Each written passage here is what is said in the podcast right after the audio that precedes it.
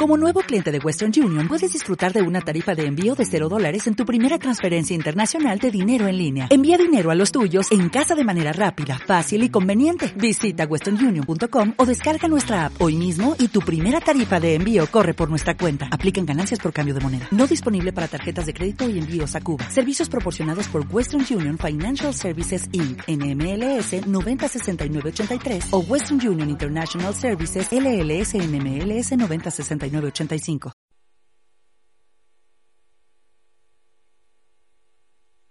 A young pregnant wife vanishes without a trace. Her family is frantic and pleads for help to find their beloved daughter, Laci Peterson. In my mind, I keep hearing Laci say to me, Mom, please find me and Conner and bring us home. I'm scared. Her husband, Scott Peterson, is not talking and he's behaving strangely. As America watches this heart wrenching investigation unfold, all clues point back to him. What turned this all American golfer into a cold blooded killer is perhaps the most wicked kind of evil.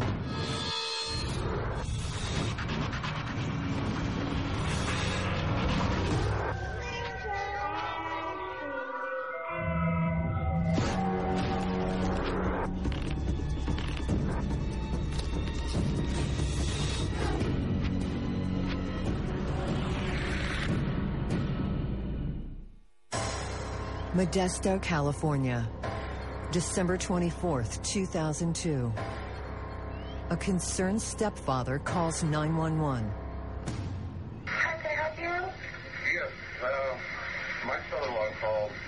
He was playing golf this morning at 9.30. My daughter's been missing since this morning. He's heard from his son-in-law that his stepdaughter, who is eight months pregnant, is missing. This is not the kind of thing that anyone would expect on Christmas Eve, and the caller knows it. She's eight months pregnant. Took her dog for a walk in the park. Mm-hmm. The dog came home with just a leash the dog came back without your daughter? Right. What's your stepdaughter's name? Laci Peterson. Laci Peterson is not the type of woman who would vanish on Christmas Eve without telling anyone. She is close with her family. She has good friends. And she is in a loving marriage with the man of her dreams, a charming, good looking guy named Scott. They are expecting their first baby. Her disappearance makes no sense. As a best selling crime author, Aphrodite Jones follows this story from the start. Now she returns to Northern California to find out what really happened to Laci Peterson from those who lived through the investigation and trial. She was a homemaker. She was very sure of herself. She also worked. She was ready to be a mom. She was a responsible young woman and she was smart. And they looked like the happiest couple alive, ready to have a baby. The city of Modesto is a close knit community in California's Central Valley. It's the kind of place where random crime seems like a bad dream. It's kind of a small town um, in Northern California, more of a farming community. Reporter Gloria Gomez was one of the first journalists to cover the story of Laci's disappearance.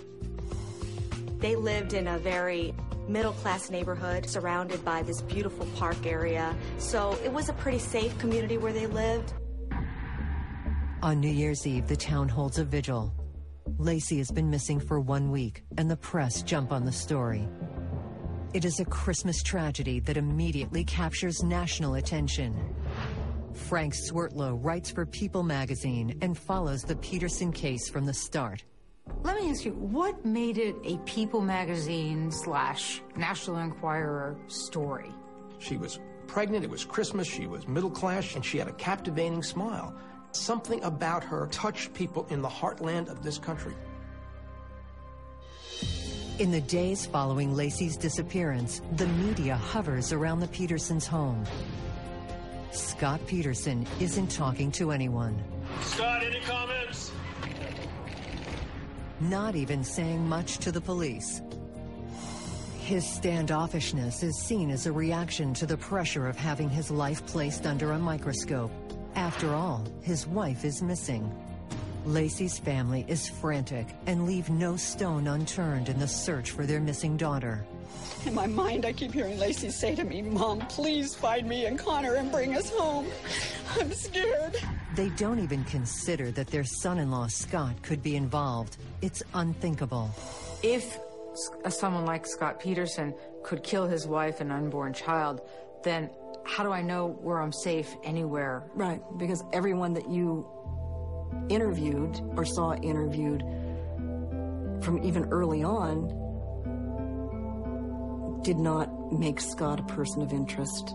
Even Sharon Rocha would never have even imagined. So if you have a son-in-law that could do these kind of things, could this happen in your family too?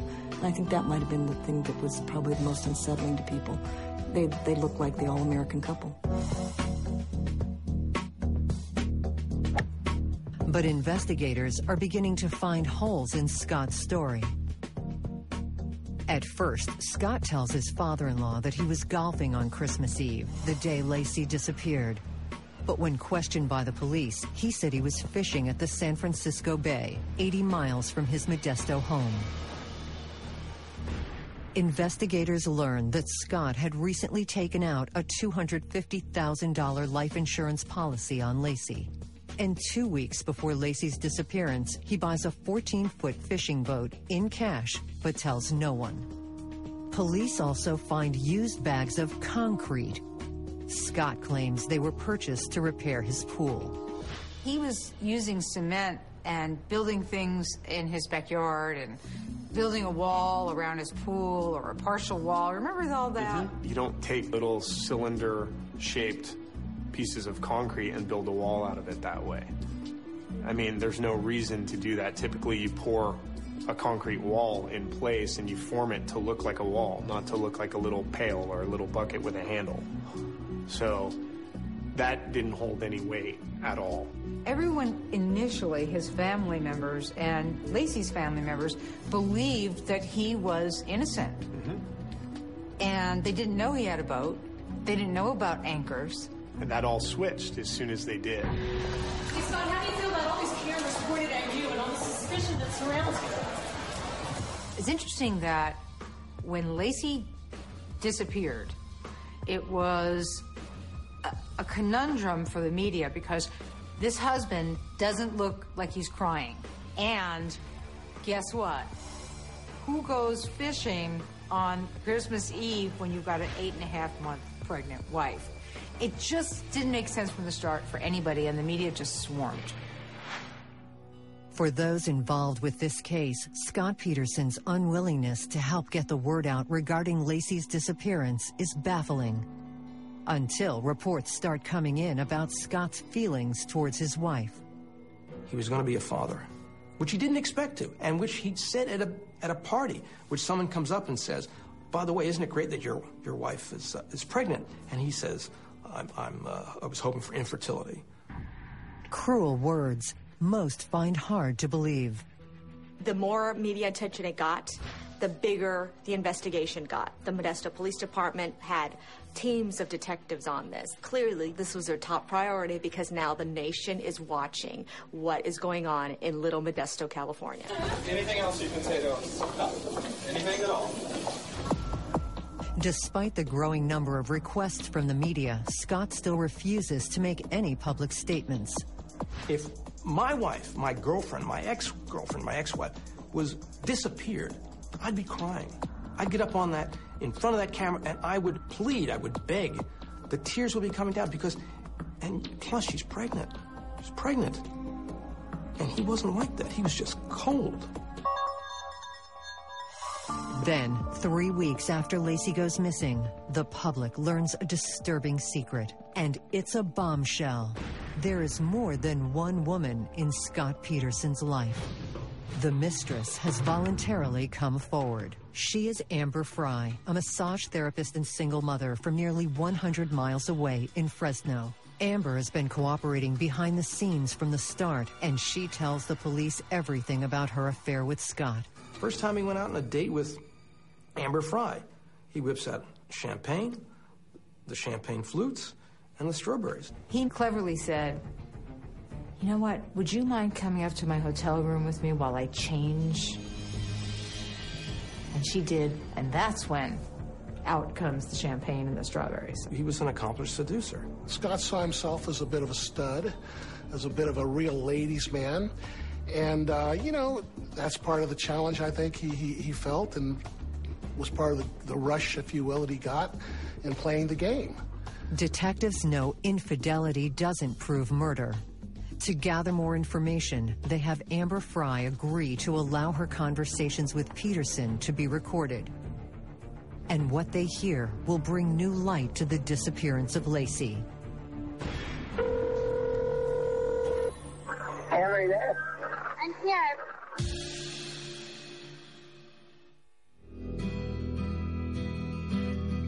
Scott Peterson's pregnant wife is missing.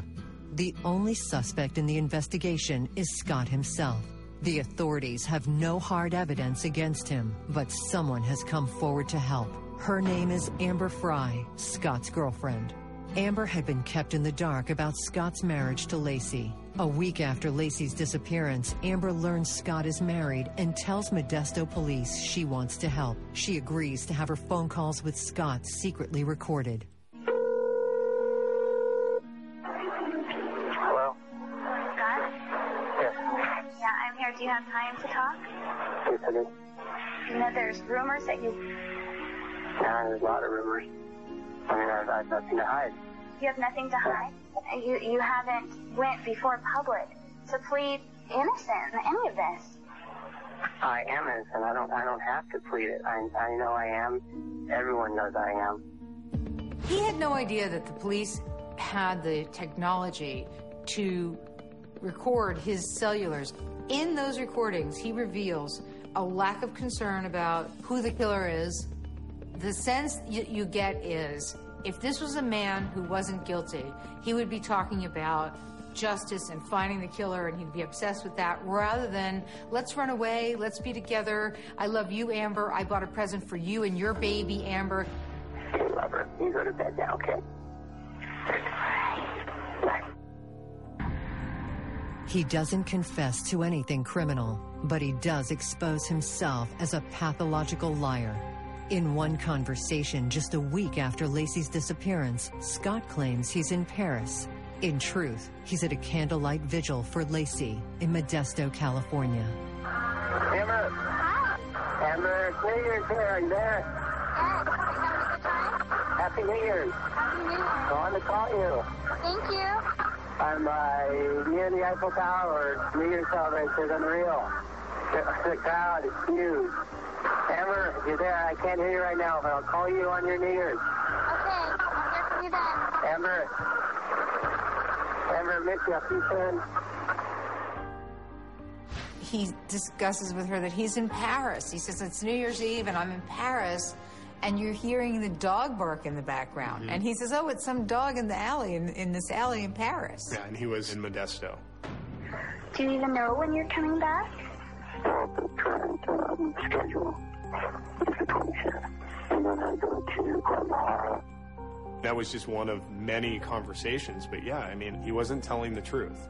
They knew exactly where he was, and he was telling her, unbeknownst to him that he was being recorded, that he was in Paris. The evidence is damning, but circumstantial at best. Until cops can prove that a homicide occurred, there isn't much they can do except continue looking for any clues that will bring them closer to finding Laci Peterson. In the meantime, they try to learn as much as they can about their prime suspect. Scott Peterson is somebody who was carried around as a prodigy by two parents and raised to believe that he was entitled to the best the world had to offer. And he had the best the world had to offer, except for one problem. He couldn't make it in the world as himself. He lived in the shadow of his parents and never really was successful. I mean, he was he was somebody who was given everything. He was somebody who was pampered for sure. He went to a, a very good high school. He was on the golf team, and there were a lot of cute girls all over the place. I mean, this is the perfect place for a guy like Scott. And he had money. And then when he gets married and has to support his wife and his child, the walls begin to come in. And don't forget, the parents were subsidizing his lifestyle. I think they may have contributed to uh, the purchase of the house. The Petersons did, sure. country club dues, etc. I mean, what, you know, how good does it get? The only problem was deep down inside there was something wrong with him. The calls between Scott and Amber begin to portray how deep Scott's problems lie. Was Laci aware of the situation about me? Yeah. She was. Yeah. Really? How'd she respond about it? Fine. Fine? Yeah. An eight month woman, fine? About another woman? You don't know all the facts. Amber, you don't know all the facts. Oh. As the weeks go by, police become more suspicious of Scott Peterson, and his behavior becomes even more questionable. He sells Laci's car, considers selling the house, and orders a subscription to porn channels. If you think your pregnant wife is really coming home, you're not ordering triple X porn to for the bills to come to your house. She would see those bills. Why are you getting adult entertainment? Because you know they ain't coming back. He's getting rid of a lot of her belongings and things that she would otherwise be attached to. If his wife was coming back, he wouldn't do that. He was trying to put the house on Yeah. the market. Furnished. It, it appeared like he was trying to get rid of any connection that he had with his wife. With Amber Frey, Scott continues to deny that he knows anything about Laci's disappearance. I feel, you know, such guilt that I involved you in this. And I feel such anger towards whoever could be, you know, who abducted Laci. Ready to have her first child. Norm LaPera is the former chief of police of the East Bay Regional Park. He was on the inside of the search for Laci Peterson, a person who normally avoids the public spotlight. He now tells Aphrodite Jones his story. Pretty well publicized every time the, the police department and the sheriff's department and the Marine Patrol would come out here and uh, do a search for the body. We assisted on more than one occasion with our helicopter, also looking for the body. So it was a pretty well known fact that this was the area that they believed her body had been dumped, and there has been searches going on the previous months looking for her body. But as you can see, just looking out on the bay, it's a it's a pretty large body of water, and to find an object that's only five feet long and 100 pounds is a pretty tough task. And He took a 14 foot boat out. What does that say to you?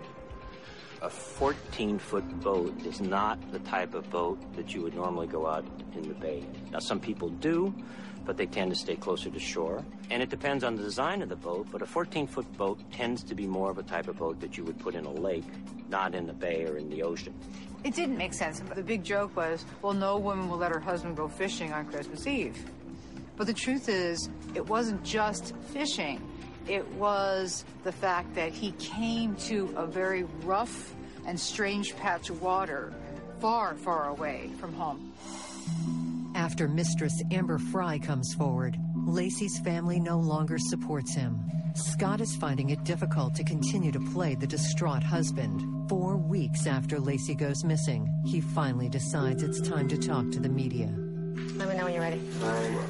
Okay, so first of all, describe what the past month has been for you. That's been absolutely terrible, as it is for everyone. I mean, you see us in press conference. You haven't seen me as much in the media, but you see our families and the raw emotions out there and the grief. He just looked very rehearsed. He knew exactly what he was going to say at certain points about if he had any involvement in Laci's disappearance. You really get a sense of the coldness, the disconnection from Laci. And I have to ask you. Sure. Are you in any way connected to Laci's disappearance? I had nothing to do with Laci's disappearance. But there's a moment during this interview when Scott's confidence gets the best of him. His cell phone rings during the interview. Included the report of uh, He nonchalantly opts to let it ring, even though a nationwide search is on for his missing pregnant wife. It is a moment Gloria Gomez will never forget. I'm glad that Amber came forward. Let me turn that off. Yeah, what is that? That's my phone, unfortunately. I thought it was off. Then I'll answer that question again. Okay. Okay. Some people got the impression that, you know, if you're going to get up to turn off your phone without even checking to see who it is, that's pretty disturbing considering your wife is missing and every phone call is a critical call. Even after Laci went missing, you continued to romance this girl? No. He didn't know all the specifics I had on the girlfriend. So when I started asking him about Amber Frey and why did you say this on this day, he stumbled. He wasn't prepared to answer those questions. Is that true? I'm not going to waste what little media time we have, and in this forum, with, you know, this is a short newscast, and I don't know how much of these words you're going to use or not. But I'm not going to waste that by defending myself or talking about irrelevant things. It's better served if we talk about what happened and where's Laci.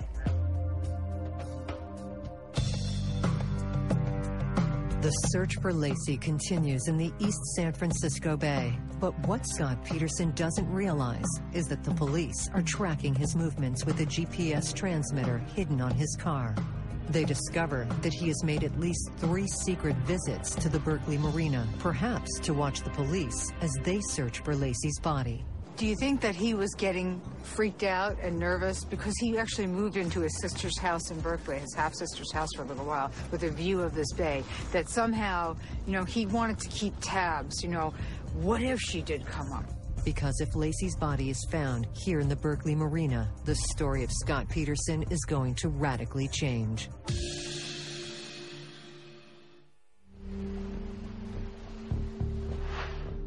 About a month after his wife's ominous disappearance, Scott Peterson flees the spotlight of Modesto and moves into his half sister's home in Berkeley, overlooking the San Francisco Bay. He had supposedly gone fishing in the same stretch of water the day Laci vanished. He was able to go lean on that sister Anne Bird and watch from sort of a perch and see whether or not the Berkeley police and the marina was buzzing. He literally did that. Scott Peterson may be carefully watching the bay, but he has no idea the police are listening in while he checks messages on his cell phone. What they hear is very revealing. There was a call that Sharon Rocha, Laci's mom, made to Scott regarding an anchor having been pulled up because they were searching for something. They had found something in the Berkeley Marina. Mm-hmm. Do you remember the call? Yes. I, I don't remember exactly what Sharon said, but it was something to the effect of, hey, Scott, you know, what they thought they found, they actually found an anchor, and, you know, it wasn't a body, and Scott basically, like, whistled that, like, kind of sigh of release, like, like, like, close call. You have one unheard message. First message. Hi, Scott. This is Mom. It's about quarter to one. Just wanted to know I just got a call from Ron, Ron Cloward. He's at Marina, and it was a boat anchor. Of course, we knew it wasn't Laci, but I just wanted you to know. I'm going to call your house in case you don't get this message first. Bye. Message erased. While it appears that Scott has squeaked by yet again, he has no control over what happens next. Where the big boulder is, big rock, just this side of, of there where the broken curbing is, is where her body came to rest. On April 13, 2003, a male fetus is discovered washed up on the shore just north of the Berkeley Marina. The next day, a horribly decomposed body of a woman washes ashore. It is a decapitated torso with its limbs missing. Local police, the FBI, and the medical examiner survey the grisly scene. If I can ask you, please, to describe what it is you saw. Well, I've always used the, the term, you know, badly decomposed, and I think that's that's a pretty good description. The marine environment's not a kind environment to the human body, and she'd been in the water for over three months. Police believe these could be the remains of Laci and Conner Peterson. The location at which he chose as his alibi turned out to be the location where her body was discovered. And that is very difficult to explain away. The remains are taken to the medical examiner's office to be autopsied and have their DNA tested. When you got the call that there was a baby washed up on the shore, what did you think? A discussion came about. Has, has anybody reported any missing babies to any police agencies? Someone in the room said, I wonder if this could be Conner Peterson. Yeah, we might have drawn that conclusion, but it was certainly the minute her body was found, we we pretty well put together what had happened. What makes this seem to be um, in your gut still? Well, I think all of us that work in the coroner's office were very used to death. But when you see a little child, and it was just a beautiful little baby boy, it just, yeah, it's totally stuck with me. I still remember these adorable little eyelashes, these little golden eyelashes and little teeny fingers and fingernails. The pending results of the DNA tests cause a media frenzy. If the bodies are positively identified as Laci and Conner. Scott Peterson, who is now being followed by the police, could be arrested for murder. There was such a frenzy that, like, you couldn't walk into the coroner's office because there was, you know, you're, you're 10 deep in reporters and press and stuff. They were, and they were all staked out there waiting to get the DNA results. So people actually followed you to lunch and had spies trying to listen to your conversations? Tell you how absurd it got that you couldn't go into work without being molested or approached by somebody wanting something that the forensic pathologist, Dr. Peterson, literally put on utility, you know, John Deere utility jumpsuit, and he would come in with a toolbox and he'd just walk into the building, you know, by the side door, and nobody bothered him. so you couldn't take coffee breaks because reporters would follow you. Scott knew for all that time, over three months, that these are where the bodies are.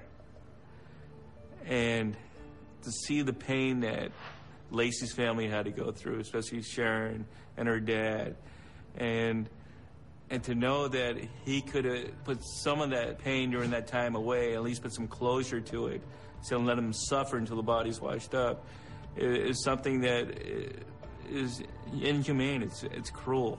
They needed to know what happened to the daughter and to the grandchild, but yet we couldn't release information. I mean, we had the autopsy results, but there was so much we couldn't give them. But yet it was it was very frustrating because you could see the pain that that family was going through. As detectives await the conclusive results of the DNA testing, Scott is followed by police. They are just waiting for the word to arrest him for murder. Those bodies hadn't washed up. Two miles from where he said he he would have gotten away with murder because there just wasn't enough physical evidence. He almost committed the perfect crime. Just days after the bodies are found, they are positively identified through DNA as Laci and Conner. When Scott Peterson is arrested in the parking lot of the Torrey Pines Golf Course in San Diego on April 18, 2003, police are alarmed at what they find.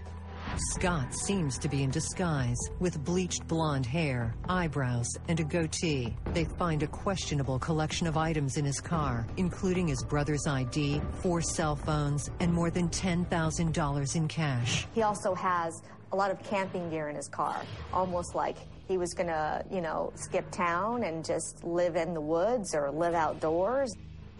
But an even more shocking discovery is a map to Amber Frey's place of work, fueling speculation that Amber could be in danger. There's another supposition that he was on his way first to kill Amber Frey and then head off to Mexico and then, you know, disappear. On February 7th, police make another recording of Scott Peterson talking to Amber Frey, and it's obvious the strain of what's going on is getting to him. You know, I got a monster effort. I never said you was that. But, you know, I can never hurt you or hurt anyone. You know that, don't you? No. There's, there's, well, I don't know if you came interested that far then.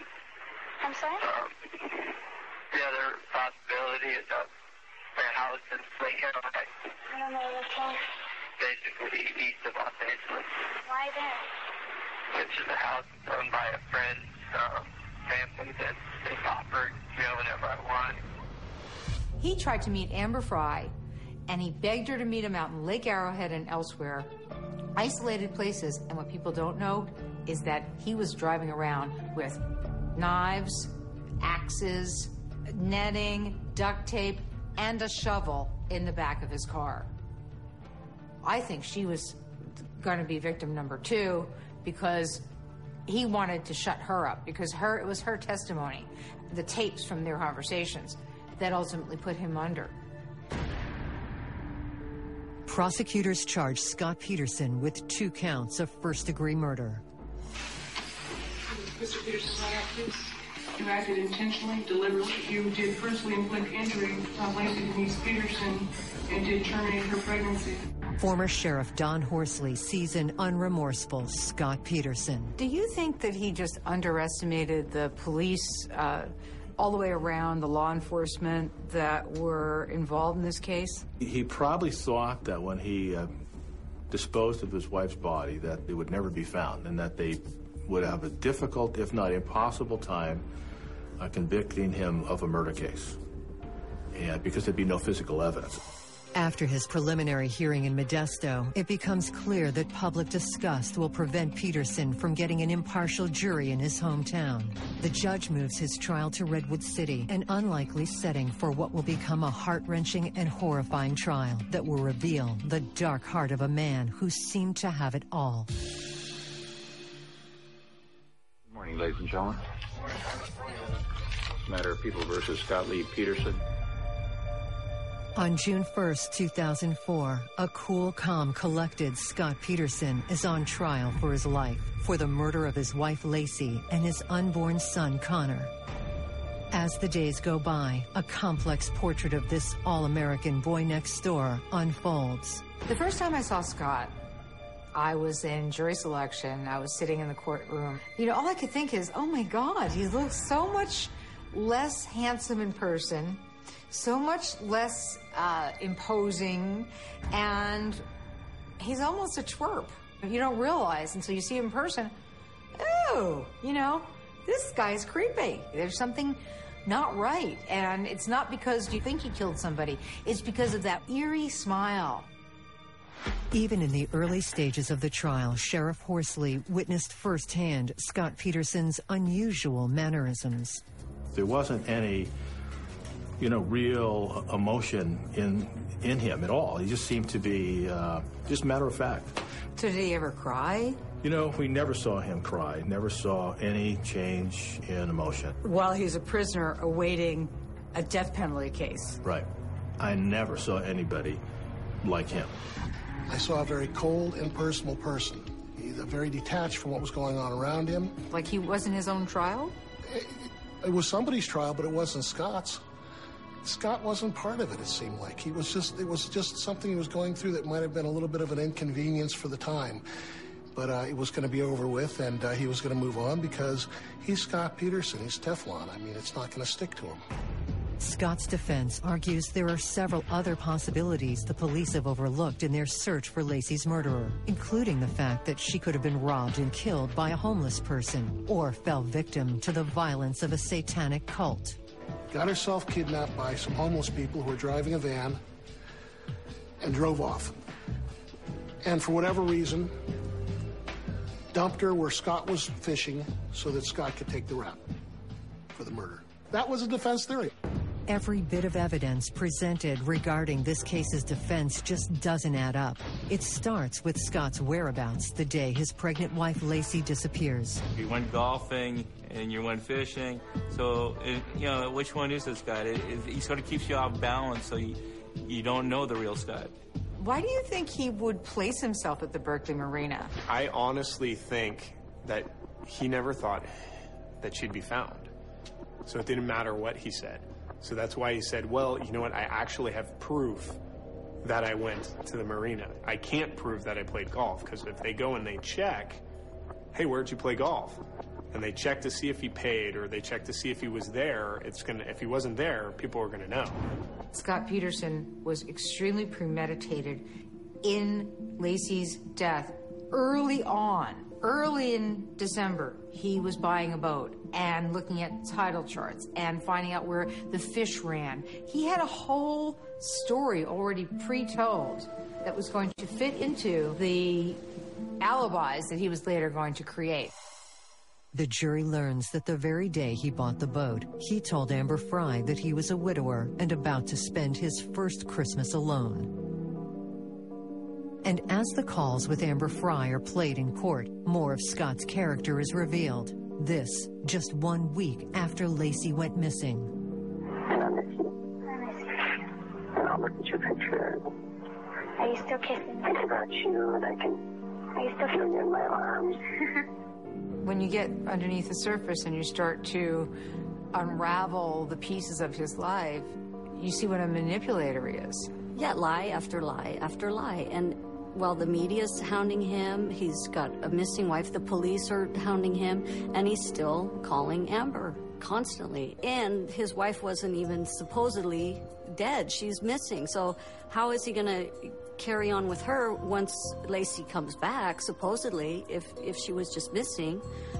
I, I don't understand. The upbeat voice on the police recorded calls does not resemble the man jurors watch in court. And this is no more apparent than when the photos are shown of what remains of Laci and Conner. He's looking at really what's what's the remains of Remains his wife. the woman he once held, he once loved, or at least said he loved. He once held in his arms a woman who he made a child with. And he had no real reaction. None. And the same thing when the pictures of Conner. Nothing. This is part of him. Cold stone man. That isn't a normal thing to see a human in that form. And uh, for everybody else on the jury, it was pretty harsh. I mean, it, it sent the jury into tears looking at those pictures. What was Scott's reaction, do you recall, when those pictures were shown? He looked straight ahead and he focused on the back wall. He wouldn't look at it. Matter of fact, he sort of turned at one point in the trial, just shy away from it. He didn't want to see what he did. He already knew.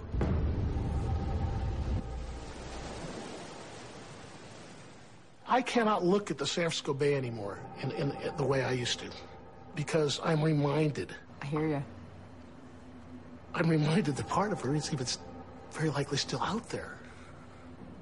You know, Aphrodite, you know, I don't get all emotional here because I, I look and I look at the pictures of this beautiful young woman and think what may have been. And I think about those autopsy photos and know what was. God, that's terrible.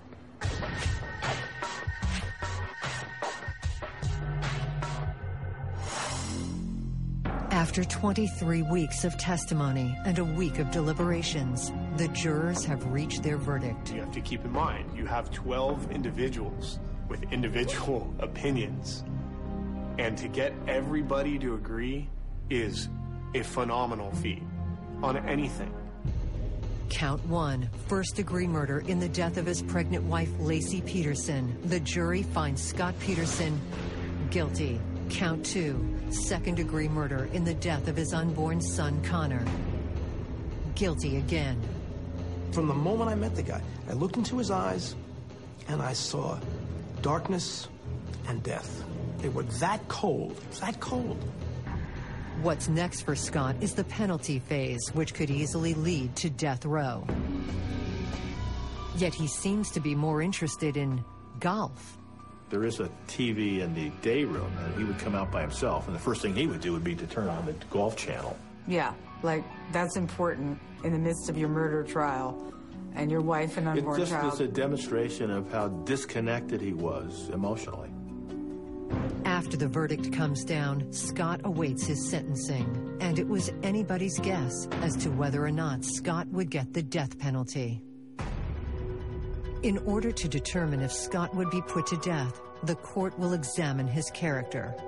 Scott didn't look like a monster. He was a charming all American boy with a seemingly great life. He was pampered to the point that his feet never touched the ground until he was age one. They testified to that in court, the family did. Everything was done for Scott. So from the time he was a child, he expected nothing but kit glove treatment, and he got it, and it altered the way he was able to negotiate and navigate in the real world because not everybody's going to treat you like you're the prince of the universe. Psychotherapist Dr. Robi Ludwig thinks it's Scott's disillusionment that propelled his actions. There are men who feel, I don't want to have a child because I want to be the child. And I can't be the child if I have a child. And not only that, if I have a child, then my childhood stops. My selfhood stops, and it's no longer about me. Have to think about somebody else. I think for Scott, I don't think it was his idea to be a father. When you become a, a father and, and, and you're a husband, you got to pick up the poo. You got to change the diapers. And that's not something I think he wanted. I mean, he wanted the Spice Channel. Yeah, he wasn't the kind of guy that wanted to sit home and watch TV, that's for sure. You know, he wanted to be out doing things. He wanted to be enjoying life, having the margaritas, going to the uh, country club, golfing. That was his idea of success. His wife was not doing anything that he wanted. He started to really like the idea of a dead wife. Scott was taught to play golf at a young age and told, if you win, I'll get you a Ferrari. I believe that he actually had this secret desire to be a star, to be a, a sports star. Now a child puts him in Modesto Square, and he could never come back to that dream state of what he hoped for. If he kills off Laci, then he doesn't have to kill off his fantasy. You know, that somehow Laci was reality. And let's face it, reality isn't always pleasant. It's not always fun. It's not always uplifting. Sometimes it's enraging.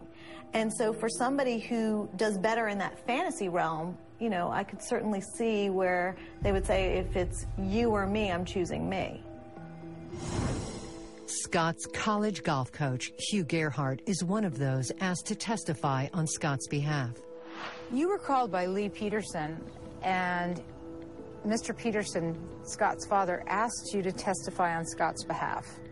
That was a tough call. I'm at home, and all of a sudden I get this phone call, and this gentleman calls and goes, Is this uh, Hugh Gerhardt? And I said, Yeah.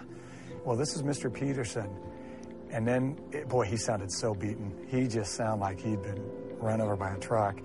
He worded it perfectly. He goes, Would you be willing to testify on Scott's behalf regarding what he was like as a golfer at Cuesta College? I said, Sure. I, I, I really enjoyed Scott. Uh, I said, I'll do it. You know, at the end of the trial, under the sentencing, it was the, it was the chip and putt defense. What do you was, mean? Which, which meant meant that every time you'd bring a, a, a, witness up there to say what a great guy he was, uh, they would say, "Oh, you know, I, uh, he was on the golf team, and you know, um, I haven't seen him in like 20 years, but you know, he was a good golfer." There was just uh, an inadequate uh, defense. I remember sitting there in, in, the jury box, and I mean, all we talking about is golf. We couldn't believe that. I mean, there, there was only two other witnesses that said something about one of the neighbors changing a tire and then moving a Christmas tree. Those are the other two. Then he was a helpful uh, man in his neighborhood. But as far as anything else, it was he was a perfect man and a perfect golfer. Perfect golfer. On March 16, 2005, almost three years after Laci Peterson goes missing, the man who was once considered the perfect husband is sentenced for her murder. People of the state of California versus Scott Peterson, we, the jury in the above entitled cause, fix the penalty at death, dated December 13th, 2004. In the end, it may have been Scott Peterson's own words that condemned him to have this fear inside my heart that you had something to do with this and that you may have possibly and potentially have killed your wife. No, you don't need to have that fear. I'm not an evil person. So you're telling me you're going to be the holidays in Maine with your family and that uh, you'd be in Europe. I, I obviously I lied to you about traveling to Maine because I couldn't spend the holidays with you. And then the next thing I know, she disappeared.